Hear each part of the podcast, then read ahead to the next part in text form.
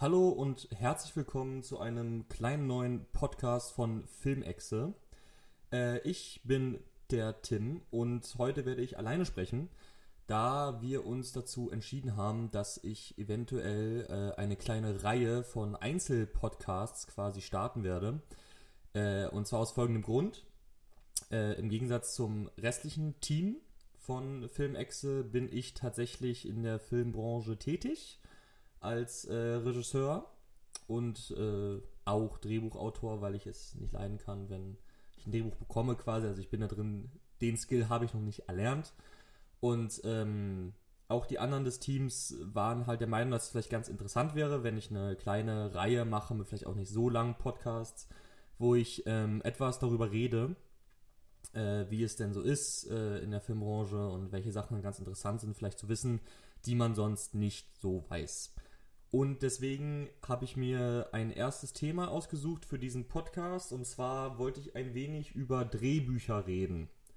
Weil ich finde, es wird sehr oft, viel zu oft, um ehrlich zu sein, von Zuschauern, von, von, vom Publikum, von Leuten, die ein wenig in der Materie sind, zu schnell irgendwie gesagt, ja, da wurde jetzt schlecht geschrieben oder ja, da haben sie eine vollkommen dumme Entscheidung gemacht und so weiter und so fort. Generell sieht es ja folgendermaßen aus. Ich würde mal sagen, im Durchschnitt, bevor ein Drehbuch äh, abgesegnet wird zum Dreh, also sprich der Final Draft, dann, dann, womit dann, was dann als Drehbuch verwendet wird am Set. Da gibt es so viele Fassungen. Also ich kann aus meiner Sicht sagen, mein Final Draft im Schnitt, und ich kann jetzt auch noch nicht aus so vielen Projekten Informationen ziehen, aber im Schnitt ist es vielleicht so der neunte oder zehnte Draft, wo denn äh, die Produzenten und das gesamte Team wirklich sagen, alles klar, damit kann man arbeiten, damit kann man drehen.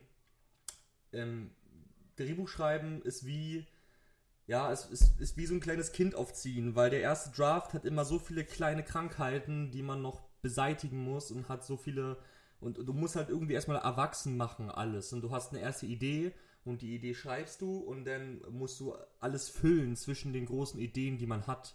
Also wenn ich beispielsweise Drehbuch schreibe, sieht es folgendermaßen aus, ich habe immer die Idee zu einer einzigen Szene.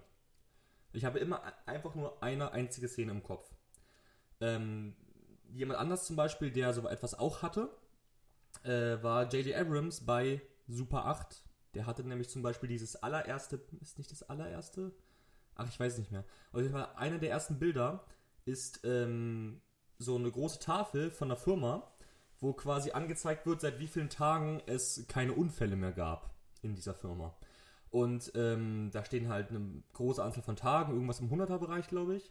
Und die werden halt alle abgehangen und da wird eine 1 rangehangen. Also sprich, um ne, zu dem Zuschauer zu erklären, dass da anscheinend ein Unfall passiert ist an dem Tag. Und ähm, der Drehbuchautor von Super 8 hatte quasi nur, da hatte dieses eine Bild vor Augen. Und ähm, daraufhin wurde dann der gesamte Rest aufgebaut. Und es kann noch so trivial sein. Du kannst noch so eine kleinste Idee haben von einer Szene, die kann dann zu was komplett Riesigem führen. Zum Beispiel äh, habe ich Regie geführt bei einem Zweite Weltkriegsfilm, der heißt Cruelty, das ist, das ist ungefähr Mittellänge. Ähm, und da geht es um die Spoiler, da geht es um die Leiden eines englischen Soldaten, also nicht wirklich Soldaten, sondern eher Geistlichen. Es gab ja damals äh, im Zweiten Weltkrieg in den ganzen Legionen quasi auch Geistliche, die einfach für den, den, den geistlichen Frieden und Beistand der, der Soldaten da waren und seine Verrohung durch den Krieg, da er halt äh, konfrontiert wird mit den ganzen Leiden da. Und ich hatte keine Ahnung, dass es um einen englischen Geistlichen gehen wird. Ich hatte keine Ahnung, wo es spielen wird. Ich hatte keine Ahnung, dass ich einen Zweite Weltkriegsfilm drehen will. Ich hatte keine Ahnung. Ich saß einfach da und hatte die hatte eine Szene im Kopf, nämlich auf einem sehr sehr großen Feld, dass jemand steht, den man nicht kennt, in einer Soldatenuniform vor einem riesigen, vor einer riesigen selbst ausgegrabenen Grube und wir sehen nur sein sein Gesicht und seine Mimik und was er darüber denkt, über das, was er in dieser Grube sieht. Und dann gehen wir, gehen wir quasi in den äh, Gegenschuss rein, wo wir sehen, dass die gesamte Grube voll mit, äh, voll ist mit Soldaten aus jeder Nation. Also sprich, da liegt ein Amerikaner, sprich, da liegt ein Deutscher und so weiter und so fort. Und man sieht auch, dass nicht, auf, nicht alle auf einmal gestorben sind quasi, sondern dass da ein Prozess geschehen ist. Und ähm, diese Szene habe ich geschrieben und dann habe ich halt überlegt, okay, wer könnte es sein, der vor dieser Grube steht? Wieso steht er vor dieser Grube? Wieso liegt er nicht in der Grube drin? Wer ist es, der in der Grube drin liegt? Gibt es da vielleicht jemanden, der ihm besonders wichtig ist? Gibt es da vielleicht jemanden, wo er sogar froh darüber ist, dass er in der Grube liegt? Und so komme ich, nachdem ich meine erste Idee habe für eine Szene, zu quasi den ganzen weiteren, ähm, zu den ganzen weiteren Schlüsselszenen, zu den ganzen äh, anderen Eckpfeilern, die dann quasi das gesamte Drehbuch tragen. Und ähm, dann habe ich irgendwann so ein großes Konstrukt von halt Szenen, wo ich weiß, die will ich machen. Also sprich, weiß ich nicht, vier Soldaten gehen da und da lang und haben eine sehr wichtige Unterhaltung über das und das Thema. Und dann passiert irgendwas und dann passiert nochmal irgendwas und dann sind die auf einer Lichtung und dann kommt es zu einem großen Kampf. Und diese ganzen Eckpfeiler, sprich, es kommt zu einem großen Kampf und sie haben diese Diskussion und so weiter und so fort. Also diese Eckpfeiler, die im Prinzip die Aussage des Films ausmachen und die Akte begrenzen, in dem also erster Akt, zweiter Akt, dritter Akt und so weiter, die habe ich alle äh, dann aufgeschrieben. Und dann überlege ich mir quasi, okay, ich schreibe die alle auf Karteikarten und äh, lege diese Karteikarten aus und mache meistens, ich kann das meistens ziemlich gut schätzen, dass ich weiß, okay, zwischen Schlüsselszene 1 und 2 fehlt Material. Ich denke, da fehlen drei bis vier Szenen. Und da lege ich quasi drei bis vier blaue Karteikarten zwischen die gelben. Die gelben sind quasi die ganzen Eckpfeiler. Und äh, überlege mir, was logisch wäre, was da noch passieren könnte, was erklärt werden muss, damit die Charaktere besser verständlich sind, was man vielleicht machen kann, was sonst noch niemand gemacht hat oder sehr selten gemacht hat, weil etwas zu machen, was noch niemand gemacht hat, ist natürlich am aller, allerschwersten. Ähm, und dann hat man irgendwann dieses gesamte Konstrukt von einer Story dort zu liegen, quasi. Äh, weiß nicht, wie viele Szenen, keine Ahnung, sagen wir jetzt mal, wenn es ein Spielfilm ist mit 90 Minuten, sagen wir ja mal, da liegen jetzt 110 Szenen. So. Und man weiß ganz genau, alles klar, hier so lange sind die Charaktere, äh, so lange brauche ich ungefähr, um die Charaktere einzu, äh, einzuleiten in die gesamte Story, so lange brauche ich, um alle wichtigen Punkte, die relevant sind für die Story zu erklären. Hier ist der erste Akt vorbei, hier ist der zweite Akt vorbei und hier ist das Ende. Natürlich kann man auch Drehbücher schreiben mit vier oder fünf Akten. Zum Beispiel hat äh, David Fincher in seiner Verblendungsverfilmung, also The Girl with the Dragon Tattoo, da sagt er auch in dem Making-of, dass es eigentlich ein Film mit fünf Akten ist. Ich weiß jetzt nicht mehr genau, wie die fünf Akte sich für ihn darstellen und wo die quasi aufgeteilt sind aber er ist der Meinung, es sind fünf Akte. Und äh, dann hat man das alles und was ich dann prinzipiell mache, ist, dass ich ähm, an jede Karteikarte nochmal ranschreibe, wie lange diese Szene ungefähr sein soll. Weil du kannst keinen 90-Minuten-Film drehen und da mit einem Drehbuch rangehen, was 300 Seiten dick ist, äh, weil dann wirst du auf deine 90 funktionierenden Minuten nicht kommen. Also ich kann nur für mich sagen, die generelle Regel ist eine Drehbuchseite ist exakt eine Minute Film. Im Prinzip. Sprich, wenn du ein 90 Minuten, wenn du ein äh, 90 Seiten langes Drehbuch hast, entsteht daraus ein 90 Minuten langer Film. Ich bin nicht ganz so, also wie gesagt, natürlich gibt es da Abweichungen. Ähm, ich kann, ich gehe generell immer länger, also generell kurz zu gehen, ist eine Kunst, die ich nicht gemeistert habe. Äh, vielleicht werde ich es noch irgendwann können, vielleicht muss ich es auch niemals können, vielleicht äh, ist es einfach nicht ein Skill, den ich erlernen muss. Aber Beispielsweise hatte Cruelty, der Film, ein Drehbuch, das 21 oder 22 Seiten dran lang war und die erste Schnittfassung waren 45 Minuten. So, natürlich sind dann Szenen weggefallen, es wurde gekürzt, es wurde ähm, auf, sich auf das reduziert, was wirklich notwendig ist und dann waren es quasi nur noch 30, aber trotzdem bin ich länger gegangen, als das Drehbuch eigentlich ähm, vor, vorzuweisen hatte mit den 21, 22 Seiten. So, dann ähm, klebe ich quasi diese Infos, wie lange ich schätze, wie lange diese Szenen sein werden, an die Szenen ran. Dann überprüfe ich das alles noch mehrmals, drei, vier Mal. Und dann lasse ich das alles liegen, quasi. Also gucke das äh, für fünf, sechs Tage nicht mehr an, damit ich vollkommen, vollkommen raus bin aus der ganzen Sache. Und dann ähm, setze ich mich wieder ran, nehme Karteikarte für Karteikarte, lese sie mir ganz langsam durch, gehe Schritt für Schritt durch und überlege, wo sind Logiklücken? Wo sind Sachen, die mir beim ersten Mal einfach nicht aufgefallen sind, die einfach nicht logisch sind, die einfach überhaupt keinen Sinn ergeben. Dann schreibe ich die alle auf eine Tabelle.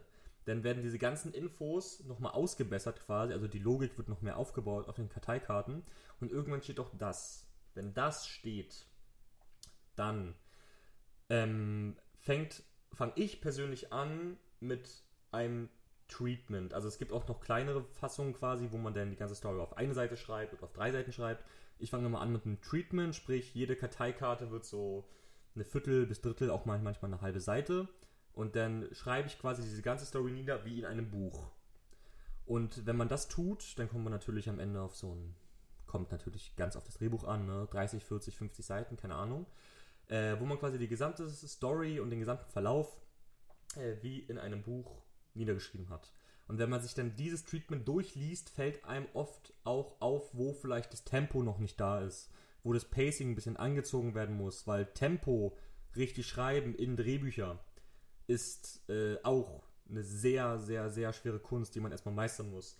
Also sprich zum Beispiel, wer finde ich pacingmäßig immer wunderbar ist, ähm, beispiellos teilweise, ist äh, Christopher Nolan. So, ich meine, hat in Interstellar bewiesen, dass er auch die großen Emotionen bringen kann, aber dass er vor allem auch, ähm, und das hat er bei jedem Film davor bewiesen, bei Dark Knight, Dark Knight Rises, Prestige, äh, Memento, alles, was da kam halt, äh, Inception natürlich, dass er Tempo, Pacing-mäßig einfach verdammt, verdammt gut ist. Also es geht immer hoch, es geht immer, dann kommt kurzer Pitch nach unten, dann geht es mal wieder hoch, dann geht es wie bei Interstellar in der letzten Stunde einfach nur konstant nach oben. Äh, es ist einfach nie so, dass du, also ich persönlich finde mich nie wieder bei den Christopher Nolan-Filmen und denke, oh gut, okay, die letzten 20 Minuten hätte er jetzt aber was anderes machen können, sondern ich finde, das macht er immer ziemlich gut. Und äh, wenn man halt so ein Treatment hat, für mich persönlich, andere Menschen sehen es vielleicht auch irgendwie schon früher, äh, dann kann man quasi immer sehr einfach sehen, einfach wenn man das halt liest, wie wenn man halt ein Buch liest und man hat vier, fünf Seiten, wo man sich dann so durchkämpft und denkt, okay, das ist aber nicht besonders spannend wenn man ähm, dieses Treatment hat, dann erkennt man diese Stellen halt ganz, ganz leicht, wenn man denkt, okay, so die letzte Seite fand ich echt nicht spannend. Also da dachte ich echt, ja komm, ich will jetzt lieber zu dem kommen, was jetzt als nächstes quasi passiert, weil ich ja weiß, was es ist, weil du hast es ja geschrieben. Ähm, und dann werden diese Pacing-Sachen für mich immer noch ausgebessert, dass ich mir überlege, okay, da kommt das rein, das schreibe ich in, in das Treatment meistens rein. Und dann setze ich mich erst an die erste Drehbuchfassung. Und dann setze ich mich mit dem, setze ich mich mit dem äh, Treatment, mit den ganzen Karteikarten und allem hin und dann fange ich an, ein Drehbuch zu verfassen. So, und das wird dann der First Draft. Der First Draft hat dann meistens trotzdem, das ist ja gerade das Bewundernde quasi, trotz dieser ganzen riesengroßen, äh, diesem ganzen riesengroßen Apparat, den du davor machst, mit Karteikarten, mit Pacing überlegen, mit Logiklücken überlegen, mit Treatment, mit Warten, nochmal durchlesen und so weiter, hat es trotzdem unglaublich viele Kinderkrankheiten. Und selbst die werden dann nochmal über ewige Monate, manchmal Jahre ausgebessert, bevor dann der die finale Fassung endlich da ist, mit der man dreht. Und ein Peter Jackson zum Beispiel, der bei Herr der Ringe jeden Tag immer noch Änderungen gemacht hat, also sprich, da war der Dreh fertig, dann ist man, nachdem der Dreh fertig war, hat man sich nochmal ins Drehbuch für den nächsten Tag gesetzt für die Szenen, hat da nochmal was umgeschrieben und die Änderungen waren am Morgen des Tages, wo man gedreht hat, erst da. Also für manche ist es auch ein dauerhafter Prozess. Ich mag es eigentlich, wenn ich dann eine Fassung habe, mit der ich in den Dreh gehe, die auch relativ wenig abzuändern, weil darüber habe ich schon so viel nachgedacht, dass wahrscheinlich auch ein Gedanke hinter allem steckt, quasi. Manchmal sehe ich ihn auch erst wieder, wenn ich in einem Schnitt sitze.